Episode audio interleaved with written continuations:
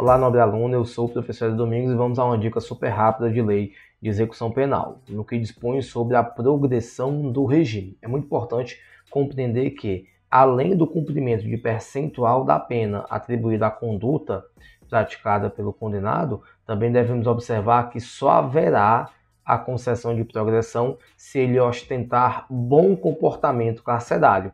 E esse comportamento deve ser comprovado pelo diretor da unidade. Forte abraço, conecta comigo.